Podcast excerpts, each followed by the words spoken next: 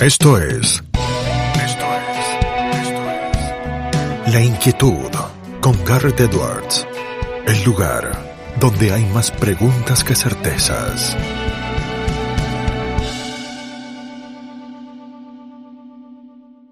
Damos vuelta de página aquí en La Inquietud por CNN Radio Rosario. Tenemos un enorme honor, placer y privilegio. Ella es profesora en Historia por la Universidad Nacional de Buenos Aires, es magíster en Historia por la Universidad de Calgary, en Canadá. Se desempeña como profesora titular ordinaria de Historia Económica y Social en la Facultad de Ciencias Económicas y Estadística de la Universidad Nacional de Rosario. Es investigadora adjunta del CONICET e integrante de la Red de Estudios Rurales, Red Prover, Instituto de Historia Argentina y Americana, doctor Emilio Ravignani de la Universidad de Buenos Aires, de la UBA.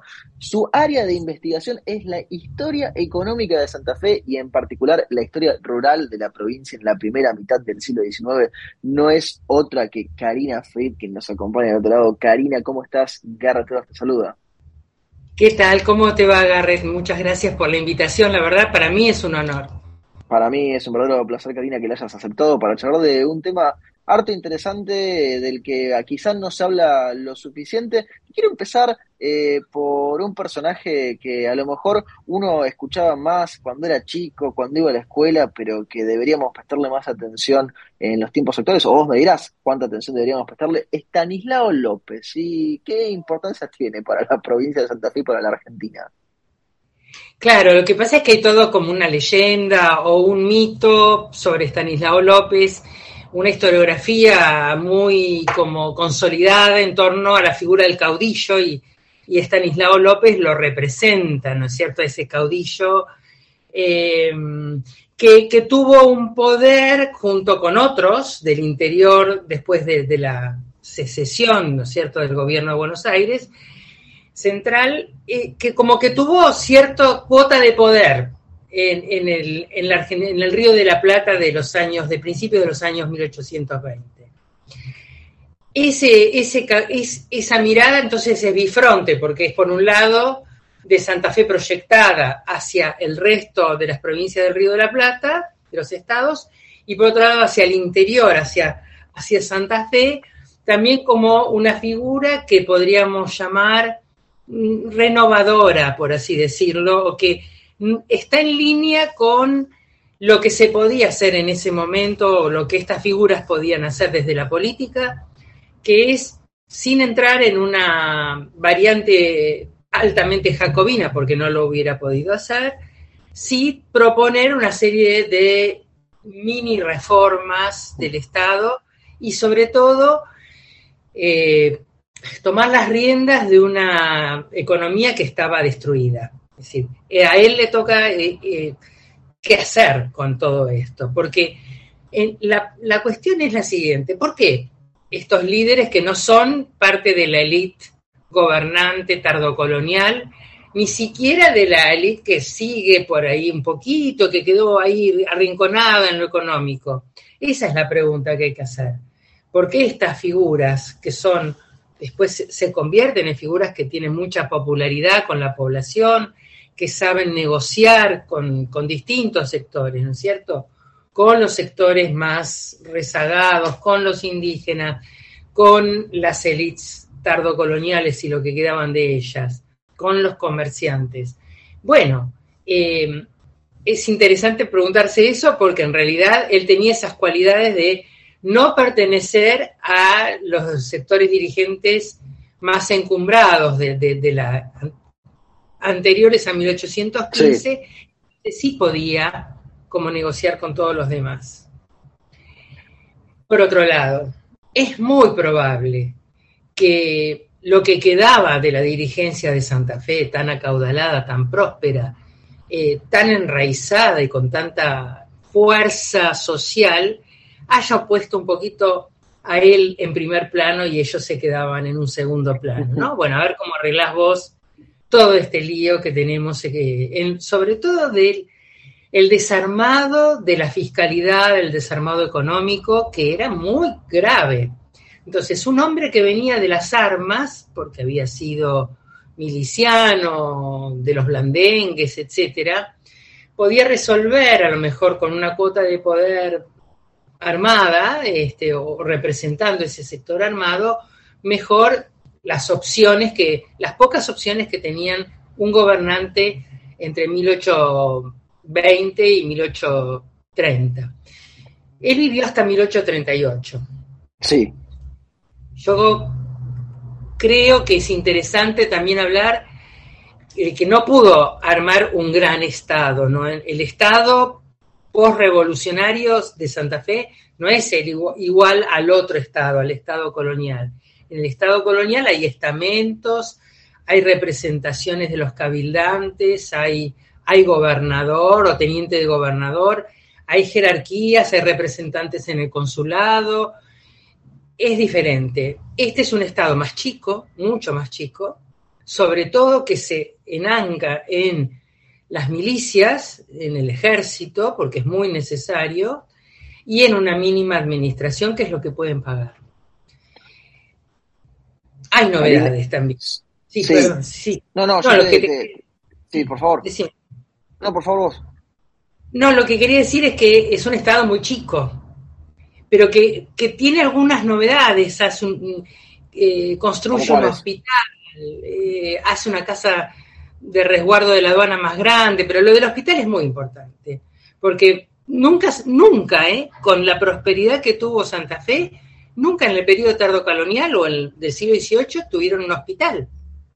Eh, se atendían en los conventos a los enfermos o se hacía un lugarcito. Claro, no es lo mismo. Eh, no es lo mismo que el Estado tome esto. También hace algo con la educación pública. Bueno, pero los otros no lo habían hecho. Entonces, ese, ese rasgo rioplatense, postrevolucionario de nuevas, pequeñas nuevas instituciones está. Y el cabildo se lo saca encima en, 1833, ¿no? Si, si ahí termina. Por otro lado... se, acabó. Se acabó. Y por otro lado, algo que hace es representar eh, al Estado frente a la Iglesia. No la persigue, eh, continúa existiendo los diezmos eclesiásticos, pero él tiene una política nueva que a lo mejor se reproduce en el interior de todo el Río de la Plata, pero él la base, que es crear una iglesia eh, más, eh, menos, más secular, o sea, que haya una iglesia de Santa Fe, que exista la catedral, la, la iglesia a ver, una iglesia que responda más a él. A, e, esa iglesia le da el diezmo. Era un Enrique VIII, en algún sentido ahí, con ese movimiento. Pero yo creo que se reprodujo, eh, o sea, no tuvo ese, ese carácter jacobino que tuvo en Buenos Aires, ¿no? Y ahí también hay una diferencia, en el interior, Buenos Aires, ¿eh? es decir, hay que tratar de, de distinguir un poquitito, ¿no? Asimilar como que lo que sucedía en Buenos Aires se reprodujo automáticamente acá. No, acá él tenía que negociar con unos estamentos que eran muy religiosos eh, y que además defendían y que, era muy importante la, iglesia en Santa Fe. Sin pelearse, en ningún momento hubo algún conflicto, pero él crea este, esta, esta a ver, el diezmo siempre se pagó, el diezmo eclesiástico desde Colonia, pero es como que ahora él lo ordena al, diezmo. Tiene muchos problemas para recolectar el diezmo, porque cuando se desordena la economía ya el diezmo es muy difícil. Ahí mencionaste, Karina, la economía, lo comentábamos en la presentación, eh, te has especializado en estudiar la economía de la provincia de Santa Fe y en particular la de la primera mitad del siglo XIX. ¿Cómo era la economía de Santa Fe en ese momento? Después te quiero preguntar cómo es que se hace para estudiar todo eso, pero primero contanos cómo era. Bueno, lo primero que yo acá vuelvo es partir de una hipótesis que es la economía de Santa Fe en la primera de, mitad del siglo XIX. ¿Se desempeña o sigue una curva parecida, semejante a la de las economías prósperas de, esa etapa. Llámese Buenos Aires, llámese provincia de Entre Ríos, con un justo José de Urquiza que a partir del 29, bueno, eh, levantan la provincia. No. Santa Fe es un caso absoluta, primero que es un vacío historiográfico, por eso es, interesante estudiar ese desempeño. Segundo, porque está toda la imagen de, esa prosperidad de la segunda mitad del siglo XIX en las colonias, que hace como que no importa lo que pasó antes, vamos a la prosperidad de, de las colonias, la agricultura, etcétera. Entonces dije, bueno, vamos a estudiarlo. Y lo que veo es, es que Santa Fe de ninguna manera tuvo un camino de prosperidad. Al contrario, se hundió. Es algo que le pasa a Córdoba, es algo que le pasa a Salta, el interior profundo, el interior que estaba conectado con el Potosí, el Alto Perú y las Misiones, se cae. La ventaja, la única ventaja que tiene Santa Fe es que todavía sigue conectada o está mejor ubicada o localizada, tiene una renta de localización mejor que el resto de las provincias del interior, para conectarse con las economías atlánticas, nada más, por la cercanía con Buenos Aires, el puerto de Buenos Aires. Entonces, lo que hice fue estudiar esos ciclos de la economía de Santa Fe, que es en realidad un largo ciclo de decadencia desde 1815-18, pero, pero de caída del PBI fatal, ¿eh? de caer muchísimo Mientras las demás provincias, Karina, las que mencionabas, crecían en ese periodo. No, el interior no creció. Ok, Buenos, Aires sí. Buenos Aires y, Entre Ríos. Esas son las excepciones. Y la historiografía tendió a ver, bueno, Santa Fe está en el litoral. No, Santa Fe sí, está conectada con el litoral, pero sufre lo que sufre el interior. Eso es lo, lo novedoso, es es encontrarle cuál fue el papel de Santa Fe y del interior durante esta etapa. Y fue un papel, la verdad, mm, en el caso de Santa Fe, si lo vemos dentro del concierto de, de, lo que es la política, etcétera, era como la frontera que defendía a Rosas y a Buenos Aires del resto de las provincias del interior y los ejércitos del interior que se le levantaban, que no querían el federalismo, no querían una, una forma eh, centralista de, manejar las riendas del Río de la Plata. Eso es por un lado. Ahora, en su desempeño económico se parece más al interior. Oh, y, además, ahí, Karina, si te entiendo bien, la visión mainstream de la historia hasta determinado momento, por no haber profundizado, era acá anda todo bien, está todo perfecto, son todas más o menos iguales. Sí, que Santa Fe, bueno, sí tuvo sus problemas, pero además no hay no hay ensayos o investigaciones contemporáneas de los últimos 50, 60 años sobre la economía de Santa Fe. Impresionante. Siendo la segunda o la tercera provincia de importancia en la actualidad, según como tome la Claro, claro, pero no se la estudió. Entonces dije, bueno, me interesó muchísimo la primera mitad. En el fondo es un homenaje a Ezequiel Gallo también, porque la verdad que eh, creo que poder estudiar esta parte e investigarla echa mucha luz sobre lo que pasa después. Ahora, Karina, decías un vacío historiográfico, ¿no? Y nos contabas, porque ibas reconstruyendo vos en tu investigación, qué era lo que pasaba en Santa Fe en ese periodo. Vacío historiográfico, por un lado, porque no se había investigado. Y por otro lado, eh, imagino que debe ser difícil obtener esa información, reconstruirla, analizarla. ¿Cómo es el tema de los archivos en la Argentina en ese periodo y de Santa Fe en particular? No pauses, ni adelantes, o retrocedas. Quédate en La Inquietud con Garrett Edwards. Bueno, e, es un es sacarle jugo a las piedras, eso es el, término que hay que poner, porque hay muy poca información eh, estadística pública que otras provincias sí la tienen. Por ejemplo, Córdoba tiene mejores estadísticas públicas en el mismo periodo. El mercado de la ciudad de Córdoba llevaba sus estadísticas diarias de los precios de los bienes que se comerciaban en el mercado de la ciudad de Córdoba, ya sea cueros, carne, sal, trigo. Santa Fe no, no tenemos nada de eso, no tenemos nada. Entonces, un poco a ciegas, porque si no tenía precios de los bienes básicos que conformaban esa economía, ¿cómo hacía para poder seguir un derrotero o, imaginar un derrotero de esa economía? Claro. Y entonces lo que hice fue ir a fuentes primarias que no se habían trabajado nunca. ¿Cómo cuáles? registros conventuales, los registros de contaduría del Estado provincial, que si bien no son, hay que tomarlos con pinza, porque bueno, los precios que aparecen en, que, de los bienes que compra el Estado o que vende no son siempre los precios de mercado, pero se parecen bastante. Y eh, los inventarios post-mortem, donde sobre todo las, eh, vamos a ver, em,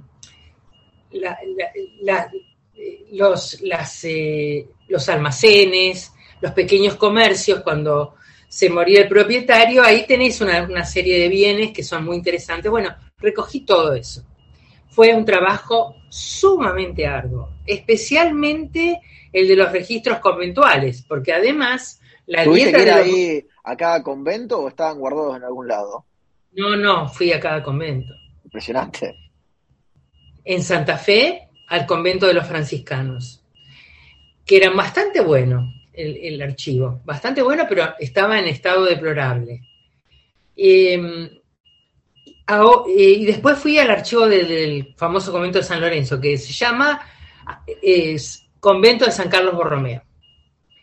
Y ahí sí tuve, por suerte, tuve la, la, la alegría de encontrar, era, bueno, también trabajé en el archivo del Museo Marc con los expedientes comerciales de la ciudad de Rosario. Eh, que para la década del 50 y principios del 60 son muy, muy buenos. Perdón, me queda otro más. Sí. El eh, sí, el archivo del Departamento de Estudios Coloniales del Museo eh, Garay de, de, Santa Fe, el Museo Etnográfico, conocido como Museo Etnográfico, guardó todos los expedientes civiles de Santa Fe desde el siglo XVII. Entonces tomé los del siglo XVIII y temprano siglo XIX para ver si había salarios. En los expedientes civiles siempre hay menciones, bueno, yo a este le pagué, o cómo era el sistema de contratación. Ah, no, no, eh, era espectacular ver los, las, las declaraciones en juicios, cómo el juez preguntaba a los testigos y qué le decían y qué aparecen ahí como para que uno lo tome en cuenta es decir, Karina, que hasta rearmaste lo que a lo mejor en varios empleos se ganaba la gente en Santa Fe en ese momento. Claro, por supuesto. Por ejemplo, eh, salarios rurales pude reconstruir para, para muchos años, no todos los años, pero bastante. De todo el periodo, 18, en realidad arranco en 1790, aprovechando que mis fuentes eran desde 1790. Y llego hasta 1860. Salarios urbanos, albañil, eh, peones de servicio de los, de los conventos, eh, no tanto los artesanos, porque en, todas las ciudades coloniales y postcoloniales se mantenía eh, la estructura del gremio, entonces al, peón, sí, cuando hay peón de albañil uno toma el, el salario, pero es muy difícil después al oficial, hay, hay igual un premium, eh, hay una especie de skill premium que, aparece, que lo podemos estudiar para, para, ir viendo cuándo es que se acercan más los salarios, si cuando hay más crisis, el salario del, maestro albañil y el del peón se acercan más. Pero cuando no hay crisis, se separa más y aparece. Ahora, Karina, ¿había inflación en la Santa Fe de la primera mitad del siglo XIX?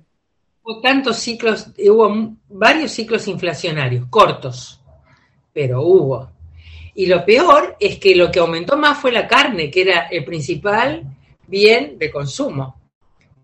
Ahora, era tan barata antes de, este, de estas inflaciones de 1818, yo te marco tres ciclos, 1818, 1823, 24, todavía era cara. Eh, 1834, 33, 34, después de la gran sequía, porque al principio, claro, se, iban muriendo las vacas, las vendían a cualquier precio con tal de sacárselas de encima y después, para reconstruir el, plantel, eh, se hacían más caras. Y después en 18, ahí, desde después de 1843, Santa Fe ya se pone más a tono con el resto de, las provincias exportadoras y sus, sus reses valen un poquito más, casi se acercan más a los precios de mercado internacionales. Karina, eh, hablábamos recién de los archivos, ¿no? Y nos contabas un poco de lo que había sido el periplo para ir juntando la información para después poder trabajarla y analizarla de tu parte. ¿Cuán bien preservados, cuán difícil de acceso son los archivos en la Argentina? Porque digo, tengo entendido, yo no soy historiador, soy abogado, que eh, el historiador y el archivo van de la mano, es decir, el historiador necesita el acceso al documento, a la fuente, al origen.